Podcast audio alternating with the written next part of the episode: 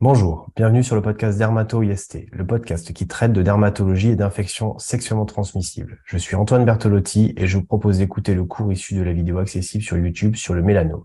À la date d'enregistrement de ce podcast, je ne rapporte pas de lien d'intérêt majeur avec l'industrie pharmaceutique et je tiens à remercier les étudiants qui m'ont aidé à réaliser ce cours et particulièrement Youssef Esh Chenoufi et le docteur Alban Kalas. Si c'est la première fois que vous regardez une de ces vidéos, je tiens à vous préciser quelques points d'avertissement. Ce cours est destiné aux étudiants en médecine de la deuxième à la sixième année. Certaines notions présentées ici sont volontairement simplifiées pour répondre aux objectifs pédagogiques de ces étudiants. Ce cours est un complément visuel et sonore issu du livre Dermatologie du CEDEF, édité chez Elsevier Masson. Il n'est pas exhaustif et ne fait pas froid pour les examens. Enfin, certaines images peuvent être amenées à choquer le grand public.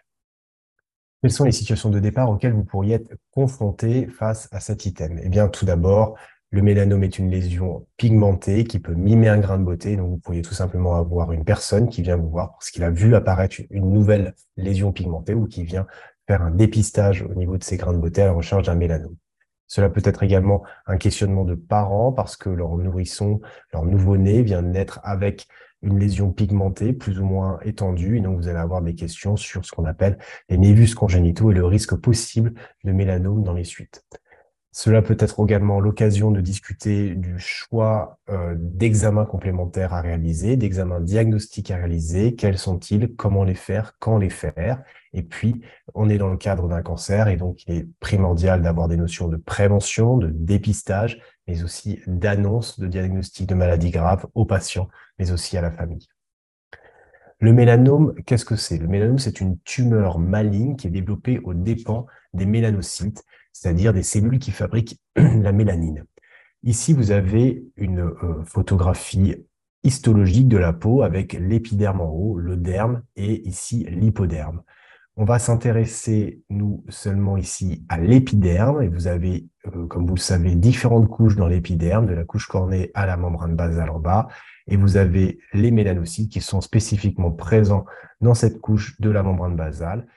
En termes d'épidémiologie, il y a une augmentation d'incidence du mélanome qui est rapportée euh, depuis euh, un certain nombre d'années. Et cela varie selon le phototype, donc selon la couleur de sa peau et surtout l'exposition aux UV, donc à quel endroit on habite. En Australie, par exemple, on est à un taux d'incidence du mélanome de 40 mélanomes pour 100 000 habitants. Vous voyez sur cette cartographie, eh bien, euh, l'Australie ou encore la Nouvelle-Zélande sont les zones les plus rouges et donc les, euh, celles qui présentent le taux d'incidence le plus élevé. Euh, L'Australie a réussi ces dernières années à stabiliser cette augmentation d'incidence, voire même à la réduire un peu grâce à une grande campagne de prévention qui s'appelle Sleep, Slop, Slap, Sick et Slide, que vous pouvez voir ici pour essayer effectivement de sensibiliser la population à se protéger du soleil. En France, on est environ à 13 nouveaux cas pour 100 000 habitants. Et lorsqu'on s'intéresse à quelques départements et régions d'outre-mer, par exemple à La Réunion, eh bien, on est à un peu plus, on est quasiment à deux fois plus en termes d'incidence, principalement pour les phototypes clairs.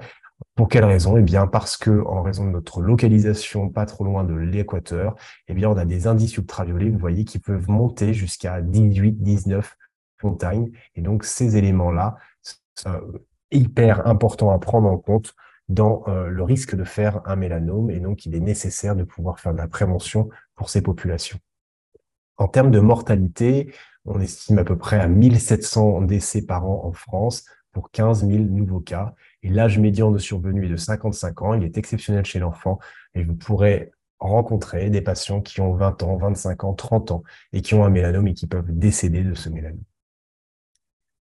Il y a des facteurs de risque qui ont été identifiés pour l'apparition de ce mélanome et donc ce sont des patients qui présentent un nombre de grains de beauté très élevé, souvent dit à plus de 50, ou ils présentent un syndrome des névis atypiques. Ils ont beaucoup de grains de beauté ces grains de beauté ont un aspect atypique. Et donc, dans euh, ces grains de beauté, eh bien parfois, il peut y avoir un mélanome. Ce sont des personnes aussi qui ont un antécédent personnel de mélanome. On a toujours plus de risques de refaire une maladie lorsqu'on l'a déjà faite.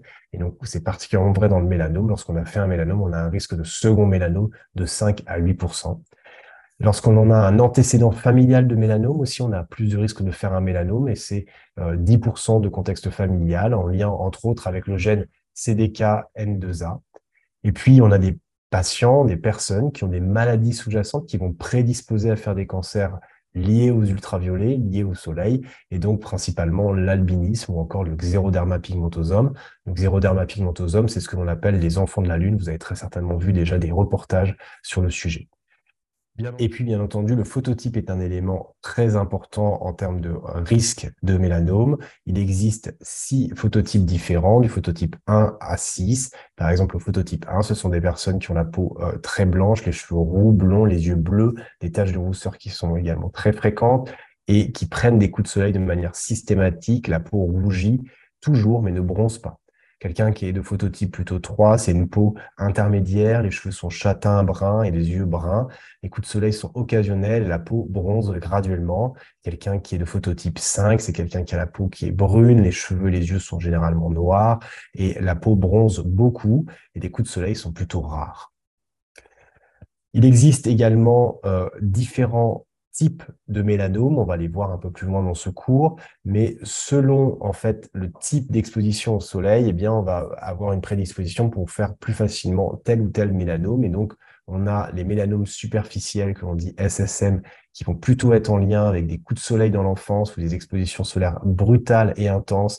Donc lorsque effectivement vous êtes protégé toute l'année et que pendant l'été vous vous exposez beaucoup et que vous prenez des coups de soleil, bah, ça c'est un facteur de risque. Si jamais vous allez effectivement au sport d'hiver pendant une semaine et que vous ne mettez pas de crème solaire, eh bien vous allez avoir effectivement un facteur de risque supplémentaire sur les zones qui sont exposées, qui ne sont pas euh, protégées par de la crème solaire ou des vêtements. Le Dubreuil, lui, c'est plutôt une exposition chronique cumulative, donc ce sont plutôt des mélanomes que l'on va voir chez des personnes âgées qui ont pris euh, une exposition, qui ont eu une exposition au soleil de manière euh, régulière au cours de leur vie. Et puis, par contre, mélanome des paumes, des plantes et des muqueuses, il n'y a pas de lien spécifiquement avec le soleil. L'autre élément à avoir en tête, et on en a un petit peu parlé euh, au début de ce cours, ce sont les névus congénitaux. Il existe effectivement un risque de transformation plus élevé si le névus congénital est de grande taille, c'est-à-dire plus de 20 cm à l'âge adulte. Donc, tous les névus congénitaux ne vont pas donner un mélanome, seulement ceux pour lesquels effectivement la taille est importante et c'est cela qu'il faut discuter en termes de prise en charge assez rapidement dans l'enfance de l'enfant. Alors, quelle est l'histogénèse du mélanome? Le mélanome évolue de manière biphasique. Tout d'abord, il existe une extension horizontale intraépidermique, c'est-à-dire que votre mélanome évolue au sein de l'épiderme et s'étend progressivement. Puis il va exister une phase invasive, c'est-à-dire qu'il va y avoir une extension cette fois-ci verticale, avec un envahissement au niveau du derme, puis de l'hypoderme, comme on peut le voir sur cette image. Vous avez votre mélanome qui a passer la jonction dermo-épidermique et qui va arriver dans le derme et éventuellement partir au niveau des différents vaisseaux pour pouvoir effectivement entraîner des métastases. Il y a donc deux composantes, épidermiques avec des mélanocytes plutôt en tech irrégulière avec migration anarchique de cellules isolées et plus ou moins une ulcération. Et il y a une composante dermique avec une invasion par des mélanocytes tumoraux et un phénomène de régression possible. Comment est-ce qu'on va faire le diagnostic? Eh bien, très régulièrement, en cabinet de dermatologie, on a des patients qui viennent pour faire un examen de leur grande beauté et s'assurer qu'il n'y ait pas de mélanome. Donc, comment est-ce que l'on fait pour raisonner, pour s'assurer qu'on ne passe pas à côté d'un mélanome quand on a un patient avec un dos tel que celui-ci avec, vous voyez, de très nombreux grains de beauté, en tous les cas de très nombreuses lésions pigmentées? Est-ce que ce sont des grains de beauté ou est-ce que ce sont des mélanomes? Le premier élément, c'est une suspicion clinique par rapport d'une part à des facteurs de risque, on les a cités précédemment, mais également cliniquement à travers des critères que l'on dit ABCDE et du vilain petit canard. Toujours envisager l'hypothèse d'un mélanome dans la démarche diagnostique devant une lésion pigmentée. Vous avez une lésion pigmentée, un patient vient avec une lésion pigmentée et est inquiet par rapport à cette lésion pigmentée, votre arrière-pensée systématique doit être est-ce qu'il s'agit d'un mélanome ou pas? Ensuite, il est très important, il est primordial de ne pas se focaliser exclusivement sur cette lésion pigmentée précise, mais au contraire de regarder l'ensemble du corps, l'ensemble du tégument, et cela veut dire depuis les oreilles jusqu'aux orteils. Et il faut le regarder et il faut euh, expliquer aux patients pourquoi vous faites ça, parce que parfois les patients peuvent être inquiets par rapport à une lésion spécifique. Or, ils ne peuvent pas voir certaines lésions qu'ils ont entre les orteils, au niveau des voûtes plantaires, au niveau du dos au niveau des fesses, par exemple. La première règle euh, dont on va parler, c'est la règle ABCDE. ABCDE pour A, asymétrie. Vous avez ici sur cette figure, vous voyez une lésion asymétrique, c'est-à-dire vous essayez de mettre euh, deux droites perpendiculaires l'une à l'autre pour essayer de les replier vous n'arrivez pas à replier de manière symétrique votre lésion. B correspond au bord, et donc vous avez ici une lésion pour laquelle vous voyez que les bords sont totalement irréguliers. Ici, sur cette lésion-là, on aurait pu dire que les bords étaient réguliers. Là, par contre, vous voyez que c'est assez irrégulier. C correspond à la couleur, donc ce sont des couleurs hétérogènes, inhomogènes, c'est-à-dire que vous avez par exemple sur cette lésion-là une couleur homogène, par contre sur cette lésion-là, vous voyez une couleur inhomogène avec du blanc, de l'hyperpigmentation, de l'hypopigmentation ou encore du marron. D correspond au diamètre et il faut que votre lésion fasse plus de 6 mm. Du moins, si elle fait plus de 6 mm, alors c'est un argument pour vous mettre la puce à l'oreille sur est-ce qu'il s'agit d'un mélanome ou pas. Donc, c'est important de pouvoir mesurer ces lésions. Et le dernier qui est le plus important, c'est le critère E, évolution l'évolution que vous, ne pouvez pas inventer de vous-même. Il est donc important d'avoir soit l'interrogatoire du patient qui vous dit ah clairement cette lésion là, eh bien elle faisait cette taille là et aujourd'hui j'ai vu sur les six derniers mois qu'elle avait grossi. Le mieux c'est d'avoir des photos, donc n'hésitez pas à informer vos patients qui est primordial qu'ils prennent des photos et comme ça quand ils vous voient en consultation vous pouvez comparer les précédentes photos à ce que vous avez. Sinon, c'est effectivement dans votre suivi que vous allez réaliser des photos et vous allez pouvoir comparer de manière objective l'évolution de la lésion et est-ce qu'il s'agit effectivement d'une extension, d'une évolution et donc d'un risque de mélanome. Il faut savoir que les grains de beauté, jusqu'à l'âge de 40 ans, grossissent. Donc, un, adolescent qui présente une lésion et que cette lésion pigmentée a grossi dans les 5-6 dernières années, ça peut être normal, d'accord? Mais eh bien, il faut que vous arriviez quand même à évaluer si cette évolution est normale ou pas, si elle est physiologique ou pas. Et c'est cet argument qui va vous mettre la puce à l'oreille de dire attention, c'est peut-être un mélanome, il faut que je m'en occupe. L'autre règle, c'est la règle du vilain petit canard. Alors, qu'est-ce qu'il en est? Eh bien, quand vous avez un patient qui vous montre son dos, vous allez voir effectivement différentes lésions pigmentées, vous voyez, au niveau des omoplates, au niveau de la colonne vertébrale, vous avez des lésions pigmentées, vous avez aussi des lésions un petit peu euh, rouges, violacées, qui sont des angiomes rubis. Et puis, hop, là, vous voyez quoi? Vous voyez une lésion qui est clairement différente des autres. Et donc, c'est votre règle du vilain petit canard. Et donc, cet élément-là, eh bien, lorsque vous avez toutes les lésions qui sont toutes pareilles, mais vous en avez une qui est un peu différente des autres, et eh bien c'est celle-ci qu'il va falloir cibler davantage et éventuellement peut-être prendre en charge parce que vous avez une suspicion de mélanome. Les autres éléments qui peuvent vous orienter, c'est des signes fonctionnels, tels que du prurite ou encore un saignement au contact, qui doivent aussi vous inquiéter pour un mélanome. Et puis l'autre élément qui va vous permettre euh, de vous aider, c'est aussi est-ce qu'il ne s'agit pas de diagnostic différentiel. Cela peut être un carcinome basocellulaire tatoué. Alors, c'est pas une lésion mélanique, mais vous voyez, il y a de la pigmentation en son sein. Est-ce que ce ne sont pas tout simplement des kératoséboriques, ce qu'on appelle aussi des verrues séboriques Bien entendu, parfois, c'est pas facile de faire la, part des choses entre un mélanome et une kératoséborique, mais quand vous avez dans le dos autant de lésions, cela ne peut pas être autant de mélanome.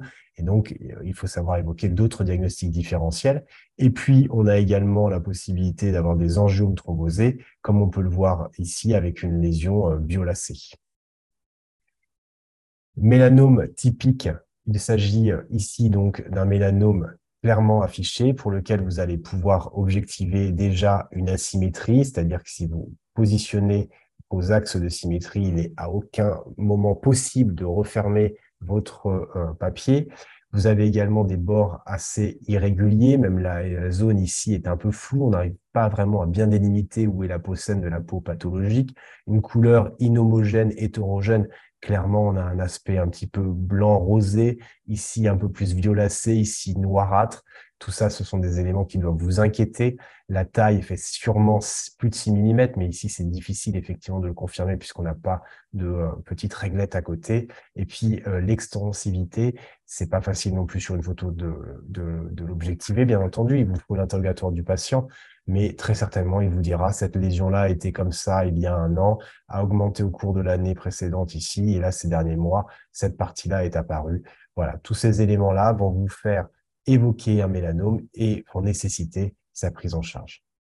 Alors, pour vous aider dans le diagnostic, après les critères ABCDE ou encore du vilain petit canard d'un point de vue euh, macroscopique, eh bien, vous pourrez vous aider du dermoscope. Qu'est-ce que c'est que le dermoscope? C'est un peu le, l'objet fétiche du dermatologue, c'est-à-dire que c'est une petite loupe sur laquelle vous allez avoir une source lumineuse qui va venir euh, de manière latérale et qui va vous permettre de mieux objectiver votre lésion. Donc, vous avez ici l'œil de l'observateur, vous avez la lentille, vous avez la source lumineuse, vous voyez, qui vient un petit peu en diagonale comme ça, qui va vous permettre de mieux voir avec l'aide d'un liquide en immersion la lésion à ce niveau-là. Et ça va vous permettre d'avoir un peu plus de finesse dans votre examen clinique et sémiologique de la lésion. Donc, par exemple, vous voyez cette lésion ici que vous prenez au dermoscope, eh bien, vous voyez ici un peu mieux euh, son pattern, sa description va être un peu plus aisée et vous allez voir que effectivement la zone un peu plus claire qu'on voyait là est présente ici. On voit également qu'au niveau des ostiums pilaires, on a une petite hypochromie qui apparaît également. Et ici, vous avez une lésion sur une personne qui a eu pas mal d'exposition au soleil. Hein. Vous voyez cette poikilodermie, ces différentes lésions pigmentées présentes dans le, sur l'épaule de cette personne. Et quand on regarde au dermoscope plus spécifiquement cette lésion-là, eh bien, on observe une lésion avec un réseau, mais avec des lésions un peu plus euh, floues en, bordure. Tout ça vont être des éléments que vous allez analyser et euh, qui va vous permettre de prendre votre décision de faire une prise en charge adaptée pour rechercher un mélanome ou pas. Alors, de la même manière, même s'il y a beaucoup plus de règles en dermoscopie et beaucoup plus de finesse à avoir, mais c'est complètement hors programme, euh, eh bien, vous pouvez aussi utiliser ABCDE pour vous aider et donc, par exemple, vous êtes ici face à une lésion qui est plutôt asymétrique par rapport à celle-ci, avec des bords ici qui sont un peu plus flous, un peu plus irréguliers comparativement à cette lésion-là. Ici, vous avez une lésion avec une couleur clairement hétérogène, hein. vous avez une lésion un peu plus blanche, ici un petit peu plus rouge, noir, alors que là, la lésion est plutôt assez homogène, même si elle est ponctué de micro petits euh, points, on reste quand même sur quelque chose d'assez homogène. Et là, en termes de diamètre, on n'a pas les réglettes à côté, mais on sent qu'ici, cette lésion est quand même beaucoup plus importante, alors que celle-ci est plus petite. Si on reprend euh, notre euh, lésion tout à l'heure vue avec la règle du vilain petit canard et qu'on regarde au dermoscope, qu'est-ce que l'on observe? Eh bien, on a une lésion qui aurait pu être symétrique. Vous voyez, si j'avais mis un axe de symétrie ici au milieu, on aurait pu refermer là. Euh, sur ces deux parties. Mais regardez, vous avez cette lésion-là en plus, et puis surtout, vous avez toute cette lésion-là un peu rouge, blanchâtre qui apparaît à ce niveau-là, et donc l'axe de symétrie n'existe plus. En termes de bordure, bordure irrégulière, autant ici, on aurait presque pu dire qu'il y avait une bordure qui était régulière, mais regardez ici, la bordure n'est pas vraiment régulière, ici non plus, ici non plus, ici non plus. La couleur est clairement hétérogène, on a des lésions qui sont beaucoup plus sombres, des lésions un peu plus bleutées, des lésions un peu rougeâtres. Puis en termes d'évolution, le patient va vous dire, ou la femme du patient va vous dire, clairement, cette lésion n'existait pas l'année dernière, elle est apparue assez récemment, et le diamètre, vous l'avez ici, vous pouvez compter le nombre de millimètres, on est déjà à bien plus de 6 millimètres pour cette lésion. Alors, qu'est-ce que l'on va faire pour avoir ce diagnostic On va réaliser une exérèse à visée diagnostique, et ce qu'il faut bien, bien, bien avoir en tête dans ce chapitre, c'est que donc, toute lésion suspecte de mélanome nécessite une exérèse rapide à visée diagnostique. Il va falloir donc informer votre patient, vous allez réaliser une anesthésie locale et vous allez réaliser une, exérèse complète. Ça veut dire que vous n'allez pas réaliser une biopsie. On ne biopsie pas une lésion pigmentée. On ne vient pas prendre un petit bout de cette lésion parce que éventuellement, l'anatomopathologiste pourrait très bien vous répondre Ah ben non, sur cette lésion-là, l'organisation architecturale de, des différents euh, mélanocytes euh, me semble normal. Et donc, euh, il va vous dire il n'y a pas de mélanome, alors que finalement, probablement que si on avait biopsié là, on aurait eu des lésions beaucoup plus typiques d'un mélanome. Donc, il est primordial, impératif, de réaliser une exérèse complète de la lésion. Et donc, pour cela, bah, parfois, il faut utiliser plutôt un bistouri pour pouvoir retirer l'ensemble de la lésion afin de pouvoir faire un diagnostic de certitude au niveau anatomopathologique. Alors, ensuite, ça va être le travail de l'anatomopathologiste de pouvoir vous aiguiller sur, d'une part, la confirmation anatomopathologique, mais également vous aider à classifier euh, au niveau histopronostique. Le premier élément qu'il va réaliser, c'est qu'il va affirmer la nature mélanocytaire. Il va réaliser des immunohistochimies, entre autres, par exemple ici, du mélan A, qui va permettre de euh, spécifiquement cibler en rouge ici les euh, divers mélanocytes. Il va également ensuite affirmer la malignité et son sous-type anatomoclinique. Vous avez ici différentes euh, photos cliniques, dessins, mais également examens microscopiques au, faible grossissement et de plus en plus euh, au fort grossissement, il va vous permettre de vous dire, bah, c'est plutôt finalement un névus, c'est plutôt un névus dysplasique, c'est plutôt un mélanome in situ, ou alors c'est même un mélanome invasif, et où on va voir effectivement des cellules de manière euh, plus ou moins euh, disparate, plus ou moins profonde dans, dans le derme. Il va également vous donner un indice. Il va vous donner éventuellement l'indice de Clark, qui est un ancien indice qui a été employé pendant longtemps. Et vous voyez qu'il correspond à un envahissement de la lésion, soit au niveau de l'épiderme, soit au niveau du derme superficiel, soit au niveau du derme profond. Mais maintenant, on utilise surtout l'indice de Breslow, qui est l'épaisseur maximale de la tumeur. C'est-à-dire que l'anatomopathologiste va venir calculer la distance qu'il existe entre la cellule la plus haute et la cellule la plus basse. On le voit aussi ici, la cellule la plus haute dans la couche granuleuse et la cellule la plus profonde qui peut être jusqu'à l'hypoderme parfois. Il va également vous donner d'autres indicateurs tels que l'ulcération. Est-ce qu'il y a une ulcération qui est présente au niveau euh, du mélanome? Et puis l'index mitotique, c'est-à-dire le nombre de mitoses par millimètre carré qu'il va euh, voir au sein des cellules dans euh, la peau. Il va également vous donner un autre élément qui est très important en tant que clinicien, c'est est-ce que l'exérèse que vous avez réalisé est complète ou non? C'est-à-dire, est-ce que vous avez fait ça et donc vous êtes passé au sein de la lésion à ce niveau-là, là, à 10 heures, mais également ici à 8 heures, mais également ici à 2 heures, ou est-ce que vous avez fait ça et vous avez bien pris l'ensemble de la lésion? Ça, c'est un élément extrêmement important parce qu'encore une fois, comme je l'ai dit, il faut éviter de faire une biopsie, il faut éviter de faire une prise en charge euh, partielle de la lésion pigmentée, il faut faire une, prise en charge complète. Et puis, l'autre élément qu'il va pouvoir réaliser, ce sont euh, la recherche de différentes mutations, et principalement la mutation BRAF sur la pièce, et cela va être des indicateurs de plus ou moins bons ou mauvais pronostics. Et surtout, cela va vous aider si vous êtes amené à utiliser des thérapies ciblées euh, lorsque l'on est face à des mélanomes le nécessitant. Alors, il existe différents mélanomes. Le premier mélanome, c'est le mélanome à extension superficielle, que l'on dit SSM. Cela concerne 60 à 70% des mélanomes. Et comme on le précisait tout à l'heure dans l'histoire évolutive du mélanome, c'est un mélanome qui a une phase d'extension initiale horizontale dans l'épiderme pendant parfois plusieurs mois, plusieurs années. Et il va avoir à un moment une phase d'extension verticale qui va donc descendre dans le derme. Et vous pouvez voir ici cette lésion plutôt de phase d'extension euh, horizontale ici. Et vous avez ici une lésion nodulaire, un nodule de perméation qui va lui plonger en profondeur. Il existe également les mélanomes nodulaires. Donc, vous voyez ici qu'il n'y a, pas de phase d'extension spécifiquement euh, latérale horizontale. C'est une lésion nodulaire, donc c'est 15 à 20% des mélanomes, et ce sont des lésions de très mauvais pronostic, vous en doutez bien, puisqu'on a dit que l'indice de Breslow était un élément majeur en termes de pronostic, et l'indice de Breslow, c'est la hauteur euh, du mélanome, donc la hauteur de la cellule la plus haute à la plus basse, lorsque vous avez un nodule, vous avez forcément une hauteur plus importante que dans un mélanome superficiel. Ici, vous avez un mélanome donc nodulaire hyperchromique, mais ici, vous avez également un mélanome, mais que l'on dit achromique. Vous voyez, c'est un nodule rosé. Et donc, c'est important aussi de savoir évoquer le diagnostic de mélanome face à ce type de nodule. Il existe également une troisième catégorie que l'on appelle mélanome acral, mélanome acro-lentigineux. C'est 5% des mélanomes. Et donc, principalement, ce sont des lésions qu'on va retrouver au niveau acral, au niveau palmoplantaire, au niveau des ongles, et principalement chez les patients plutôt de phototype 5 ou 6. Souvenez-vous, je vous ai dit tout à l'heure que le soleil n'avait pas forcément d'implication dans ces lésions-là. On comprend bien, ce sont des lésions qui sont plutôt protégées du soleil, donc c'est un autre mécanisme qui euh, fait apparaître ce type de mélanome. Le mélanome de Dubreuil, 10%, ce sont plutôt des mélanomes de sujets âgés, avec une héliodermie, donc en pris du soleil, avec une exposition plutôt chronique. On en parlait également au début en termes de type d'exposition au soleil, et donc plutôt sur des zones photo-exposées, principalement le visage. Ce sont des mélanomes qui peuvent prendre vraiment beaucoup de temps à évoluer.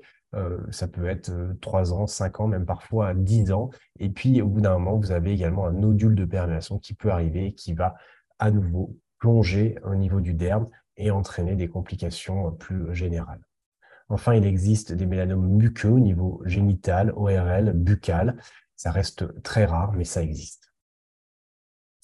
En termes de pronostic, donc on en a déjà pas mal parlé, c'est l'indice de Breslow qui est vraiment l'élément pronostic principal. Il n'y a pas que ça, mais vraiment retenez cet indice. C'est cette épaisseur tumorale qui va conditionner le pronostic du, patient. En termes de classification internationale selon Breslow, eh bien, le stade 1, c'est un patient qui présente un mélanome de Breslow inférieur à 1 mm, plus ou moins avec ulcération, ou inférieur à 2 mm sans ulcération essayez d'imaginer que si vous avez une ulcération, finalement, eh bien, vous ne savez plus à quelle hauteur était la cellule la plus haute, et donc ça fausse un peu votre euh, indice de Breslow. Le stade 2A, 2B, c'est un Breslow inférieur à 2 mm avec ulcération ou euh, inférieur à 4 mm sans et avec ulcération ou encore supérieur à 4 mm sans ulcération. Et puis le stade 2C, c'est un Breslow à partir de 4 mm avec ulcération. Le stade 3, c'est le stade avec des métastases en transit ou des ganglions régionaux qui sont envahis. Le stade 4, ce sont des lésions à distance, donc au niveau du foie, au niveau du poumon, au niveau du cerveau, au niveau de tous les organes possibles que vous pouvez avoir. En termes de risque évolutif, eh bien, les risques sont corrélés aux paramètres histopronostiques. Donc, on a bien entendu parler de l'indice de Breslow. Et donc, en fonction, eh bien, vous pouvez avoir des récidives locales, c'est-à-dire que votre patient a eu un mélanome et euh, quelques années après, quelques mois après, eh bien, il présente à nouveau sur la cicatrice de la chirurgie un mélanome. Vous pouvez également avoir des récidives cutanées à distance, euh, ce qu'on appelle des métastases en transit. Vous avez ici un patient qui a été opéré d'un mélanome, vous avez euh, la, cicatrice de sa prise en charge, et puis quelques années plus tard, finalement, il faut croire que l'ensemble des cellules n'ont pas pu être traités. Peut-être que déjà quelques cellules avaient, pu partir dans les différents vaisseaux et vous avez quelques mois, quelques années plus tard, l'apparition de lésions hyperpigmentées, nodulaires, micronodulaires, euh, en, en région ou un peu à distance parfois de euh, la zone initiale, euh, de manière un peu mouchetée comme ça sur, sur la jambe, sur le bras, sur les différentes localisations où le mélanome a pu être pris en charge initialement. Puis vous pouvez avoir des métastases ganglionnaires régionales. Donc, si on prend cet exemple, eh bien, vous pourriez avoir une adénopathie au niveau poplité, vous pourriez avoir une adénopathie au niveau inguinal. Donc, si vous faisiez une scintigraphie, ben, vous pourriez avoir une, un hypermétabolisme au niveau de la région inguinale spécifiquement. Et là, on voit ici un PET scanner, vous voyez des fixations vraiment très euh, diffuses sur euh, l'ensemble du corps avec euh, des hypermétabolismes sur la peau, mais également au niveau de différents organes tels que le foie. Au niveau du cerveau, il y a aussi euh, de nombreuses métastases qui sont euh, décrites dans le mélanome. Ici, ce, n'est pas une grosse métastase. Rappelez-vous juste que le PET scan entraîne une hyperfixation, un hypermétabolisme en lien avec les médicaments, en lien avec les produits qui sont euh, administrés. Et le cerveau n'est pas interprétable dans le TEP scanner. C'est pour ça qu'il est nécessaire de faire un scanner ou même mieux une IRM cérébrale pour pouvoir objectiver ces différentes métastases. Le risque épidémiologique, eh bien, on sait qu'on a un risque plus important de second mélanome euh, primitif. Hein, donc, c'est pas une récidive, c'est juste que comme on a des facteurs de risque pour en faire un, eh bien, on a plus de risque d'en faire un deuxième. Et puis, bien entendu, comme le mélanome est lié aux indices euh, ultraviolets, à l'ensemble du soleil que l'on a pu euh, recevoir au cours de notre vie, eh bien, on peut être aussi amené à faire d'autres carcinomes euh, de type carcinome épidermoïde, de type carcinome basocellulaire. Et donc, je vous renvoie sur le cours dédié sur ce chapitre. Donc, le pronostic selon le stade, eh bien, si on est en stade 1-2 selon les critères histologiques, eh bien, l'indice de Breslow est vraiment primordial pour euh, vous aiguiller dans cette prise en charge et dans le pronostic possible du patient. Donc, c'est l'épaisseur tumorale histologique maximale, mais on a également l'ulcération clinique et ou histopathologique qui a une valeur plutôt péjorative. Il existe également l'index mitotique qui est le nombre de mitoses par millimètre carré. Au stade 3, donc au stade ganglionnaire, c'est plutôt le nombre et la taille des ganglions envahis ou la présence d'une rupture capsulaire ou d'une ulcération. Une rupture capsulaire, comprenez bien que si votre ganglion il est envahi, eh bien, et qu'il reste contenu, c'est de euh, meilleurs pronostics que si le ganglion est envahi et que le mélanome a déjà réussi à franchir euh, l'enveloppe du ganglion et donc est à risque de se disséminer encore de manière plus large localement, mais également à distance.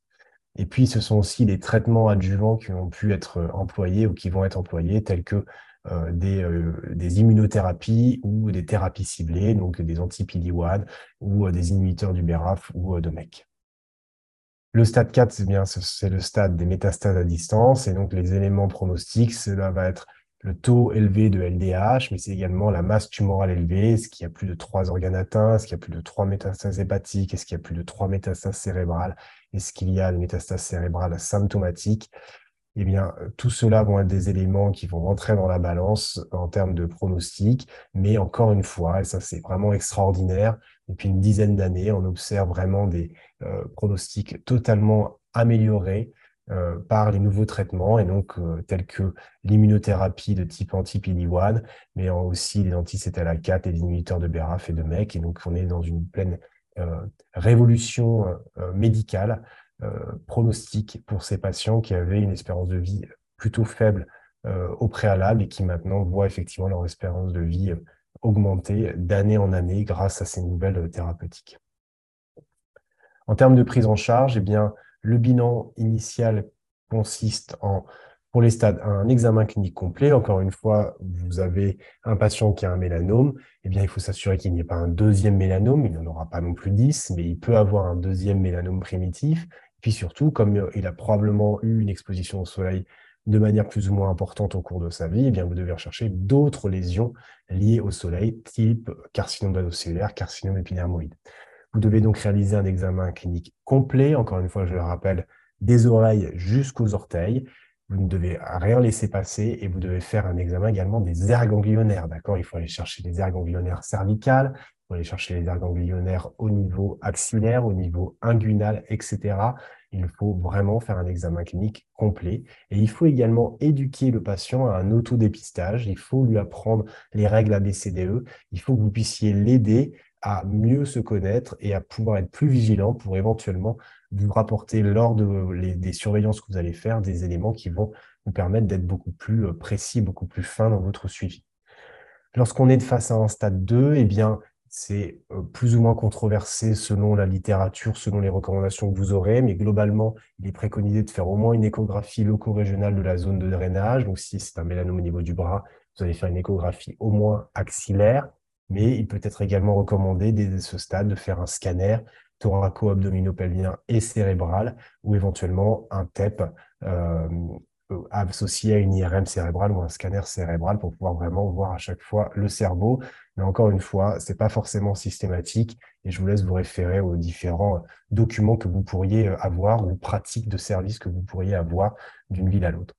Lorsque l'on est face à un patient qui présente un index de Breslow supérieur à 1 mm ou présentant une ulcération, eh bien, vous allez pouvoir faire un ganglion sentinelle. De quoi il s'agit? Il s'agit de réaliser au niveau de la zone où vous avez le mélanome, une injection d'un produit spécifique qui va aller donc être drainé par le premier relais ganglionnaire. Par exemple, vous allez faire ça au niveau d'un mélanome du bras, vous allez faire l'injection au niveau du mélanome du bras et vous allez ensuite explorer la zone du premier relais ganglionnaire et va être prélevé le ganglion prenant la couleur de ce produit employé et on va analyser spécifiquement ce ganglion-là au niveau anatomopathologique et regarder s'il existe dans ce ganglion-là des cellules de mélanome ou pas. Si jamais il existe une de mélanome, alors à ce moment-là, on va faire un traitement adjuvant pendant un an, c'est-à-dire qu'on va proposer une thérapeutique, les thérapeutiques qu'on a citées tout à l'heure, spécifiquement chez ce patient. La prise en charge, c'est une exérèse chirurgicale complémentaire, c'est-à-dire que vous avez déjà réalisé l'exérèse de l'ensemble de la lésion, puisqu'on a dit qu'on ne faisait pas de biopsie cutanée spécifiquement dans les lésions pigmentées. Vous avez déjà retiré toute la lésion, mais il va falloir faire une exérèse chirurgicale complémentaire pour être sûr de tout retirer. Et donc, qu'est-ce que ça veut dire? Ça veut dire d'aller jusqu'au fascia et vous allez reprendre en largeur euh, les éléments selon le Breslow. C'est-à-dire que si c'est un Breslow qui est dit intraépidermique, à ce moment-là, vous allez faire des marges chirurgicales qui vont faire que 0,5 cm de part et d'autre. Si par contre le Breslow fait moins de 1 mm, alors vous ferez des reprises chirurgicales de 1 cm de part et d'autre. Et s'il fait entre 1,1 et 2 mm, ce sera 1 à 2 cm de marge. Et s'il fait plus de 2 mm de Breslow, alors vous ferez 2 cm de marge. Attention, 2 cm de marge, ça veut dire que vous allez retirer 2 cm d'un côté et 2 cm de l'autre. Et comme vous devez faire des losanges en général pour pouvoir bien refermer, eh bien ça vous fait des lésions qui font des cicatrices assez importantes. Donc c'est primordial de pouvoir bien en discuter avec votre patient au préalable pour pouvoir l'informer de ce qui va se passer parce que lui, il avait une lésion qui faisait quelques millimètres, souvent on a dit font 6, 7, 8 millimètres, et il va finir avec une cicatrice qui va être extrêmement importante. Pour les mélanomes de Dubreuil qui sont plutôt intraépidermiques, eh bien une marge de 1 cm peut être réalisée. Le mieux, c'est de faire ce qu'on appelle une, chirurgie de Moss, c'est-à-dire qu'en fait, comme c'est souvent sur le visage, on a vu les différentes photos et qu'on veut essayer de faire une, chirurgie avec une cicatrice la plus euh, faible, eh bien, on peut essayer de faire une technique où on va regarder euh, toute la collerette autour euh, du euh, mélanome de Dubreuil pour voir s'il existe ou pas des, cellules de type mélanome et de pouvoir réduire cette marge chirurgicale au maximum. C'est ce qu'on appelle la chirurgie de Moss. La prise en charge pour les patients présentant un mélanome de stade 3 ou stade 4, c'est une prise en charge qui va se faire à travers une réunion de concertation pluridisciplinaire. Il va être proposé soit des inhibiteurs de BRAF et de MEC. Ça, ça va dépendre si les patients présentent une mutation BRAF V600E ou K. C'est le cas dans 45% des mélanomes. Sinon, eh bien, ça va être des immunothérapies inhibitrices des points de contrôle qu'on appelle les checkpoints. Et donc, ce sont des immunothérapies anti-PD1, anti-CTLA4. Et le choix thérapeutique va dépendre du typage moléculaire, BRAF ou autre gène cible à partir d'un fragment tumoral. Et donc, en fonction de ce que l'on va avoir au niveau du typage moléculaire, eh bien, la RCP va s'orienter vers telle ou telle thérapeutique. Bien entendu, il n'y a pas que ces éléments-là qui rentrent en compte. Il y a également les effets secondaires attendus de ces médicaments, l'état général du patient, le souhait du patient, le souhait de la famille, etc. Et le suivi va dépendre du stade initial. Il va être plus ou moins rapproché si on a effectivement des patients avec des métastases et plus ou moins éloigné si on a des patients qui euh, sont sur des stades précoces. En termes de prévention, eh bien, il est primordial, en tant qu'acteur de santé, et quelle que soit la spécialité euh, que vous ferez, de pouvoir informer la population, de pouvoir informer euh, vos patients sur les risques liés aux UV. Bien entendu, ils vont dépendre de là où vous habitez, ils vont dépendre également de la météo, ils vont dépendre de la saison dans laquelle vous êtes. Mais clairement, attention à l'indice ultraviolet. C'est celui-ci, c'est le soleil, qui va être le plus à risque dans le développement de mélanome. La réduction des expositions, elle passe certes par mettre de la crème solaire, mais pas que ça. C'est une protection vestimentaire adaptée, c'est porter des vêtements amples, porter des lycras sur la plage, porter des casquettes, porter des lunettes de soleil. Mais c'est également essayer de changer ses habitudes en termes d'exposition, d'arrêter de se mettre sur la plage entre 11h et 14h quand l'indice ultraviolet est le plus fort. D'accord? C'est vraiment de pouvoir sensibiliser vos patients, sensibiliser la population à ces éléments-là, parce que après, c'est un vieillissement de la peau qui est accéléré, c'est des carcinomes basocellulaires, c'est des carcinomes épidermoïdes et c'est du mélanome. La prévention secondaire, donc, c'est améliorer le pronostic par un dépistage précoce du mélanome, c'est-à-dire que du côté des médecins, c'est de pouvoir au moins connaître la règle ABCDE, A, asymétrie, B, bord irrégulier, C, couleur hétérogène, D, diamètre supérieur à 6 mm, et E, évolutivité, mais c'est également connaître la règle du vilain petit canard, et donc ça veut dire regarder l'ensemble du tégument euh, de, la, personne, l'ensemble de sa peau, des oreilles jusqu'aux orteils, et à ce moment-là, identifier s'il y a effectivement une lésion qui est plus euh, atypique par rapport aux autres. Et lorsque l'on a un doute, référer un expert ou réaliser une exérèse. Maintenant, il ne faut pas non plus euh, réaliser des exérèses à tout va au risque d'entraîner des cicatrices chez les patients de manière inappropriée il faut trouver le juste milieu. Il vaut mieux en faire un peu plus que pas assez. Mais bien entendu, soyez quand même euh, rigoureux par rapport à ça et n'allez pas retirer n'importe quel grain de beauté. Euh, ce serait dommage également pour le patient. En termes de population générale, bah, c'est d'informer cette population et de s'assurer qu'ils puissent être sensibilisés à cette question et qu'ils puissent réaliser un dépistage lorsque c'est nécessaire selon leurs facteurs de risque par rapport à l'exposition au soleil, par rapport à leurs antécédents personnels, par rapport à leurs antécédents familiaux, par rapport à des maladies préexistantes, mais également un suivi. Et il faut faire absolument attention lorsqu'on a un patient qui a eu un mélanome, de pouvoir continuer à le suivre euh, plus ou moins régulièrement, régulièrement en tous les cas dans les premières années, et puis après qu'il soit bien sensibilisé au risque de pouvoir faire un autre mélanome et qu'il puisse consulter le plus rapidement possible lorsqu'il a un doute. Les points clés par rapport au mélanome, c'est toujours envisager l'hypothèse d'un mélanome devant une lésion pigmentée. C'est le diagnostic de mélanome n'est pas clinique, d'accord? Il est anatomoclinique. Il faut absolument faire cette exérèse pour le confirmer à l'anatomopathologie. Le diagnostic précoce permettant l'exérèse avec des marges correctes de tumeurs peu épaisses reste la clé de l'amélioration du pronostic, c'est donc de la prévention secondaire. Un antécédent personnel ou familial de mélanome, un phototype clair et un nombre élevé de névus sont les principaux facteurs de risque du mélanome. Le soleil est le principal facteur environnemental à impliquer et les expositions intermittentes et coups de soleil dans l'enfance ou à l'âge adulte sont vraiment les éléments les plus importants dans le développement du mélanome. Donc attention, lorsque l'on est effectivement protégé toute l'année parce que le temps ne permet pas de s'exposer, attention aux périodes de vacances euh, où on va avoir tendance à s'exposer davantage au soleil et pour lequel la peau n'est pas habituée et ce sont des facteurs de risque plus importants de développement de mélanome. La plupart des mélanomes naissent de nouveau. À nouveau, ce n'est pas un grain de beauté qui dégénère en mélanome. Ça reste très très rare. Ça peut exister, mais ça reste très très rare. Le mélanome qui est présent est un mélanome nouveau. C'est une nouvelle lésion pigmentée qui n'est pas un grain de beauté, qui est dès le début un mélanome. Les marqueurs pronostiques sont surtout histologiques sont dominés par l'épaisseur tumorale selon Breslow, qui guide l'extension de l'exérèse chirurgicale, la présence d'une ulcération et d'un envahissement ganglionnaire. Excepté pour les mélanomes de très faible épaisseur, le risque de récidive existe toute la vie et donc il faut que les patients soient informés. Et s'ils le sont et s'ils appliquent régulièrement les règles ABCDE sur eux-mêmes, qu'ils réalisent un suivi auprès de leur médecin, auprès de leur dermatologue régulièrement, eh bien, ils pourront être amenés à pouvoir être beaucoup plus réactifs pour la prise en charge et plus précocement on prend en charge cette lésion pigmentée atypique et mieux c'est pour le pronostic, pour l'exérèse chirurgicale, etc. Au stade métastatique, à distance, le choix du traitement dépend de la recherche de mutation de certains gènes dans la tumeur, tels que BRAF V600E, et il existe, comme je vous l'ai dit, une révolution thérapeutique vraiment formidable où l'on peut vraiment voir maintenant une disparition d'un certain nombre de métastases, donc de lésions à distance chez les patients qui avaient un mélanome, grâce à ces nouvelles thérapeutiques. Et ça ne fait que commencer et on a vraiment beaucoup d'espoir pour l'ensemble des patients euh, atteints de mélanome pour les années à venir.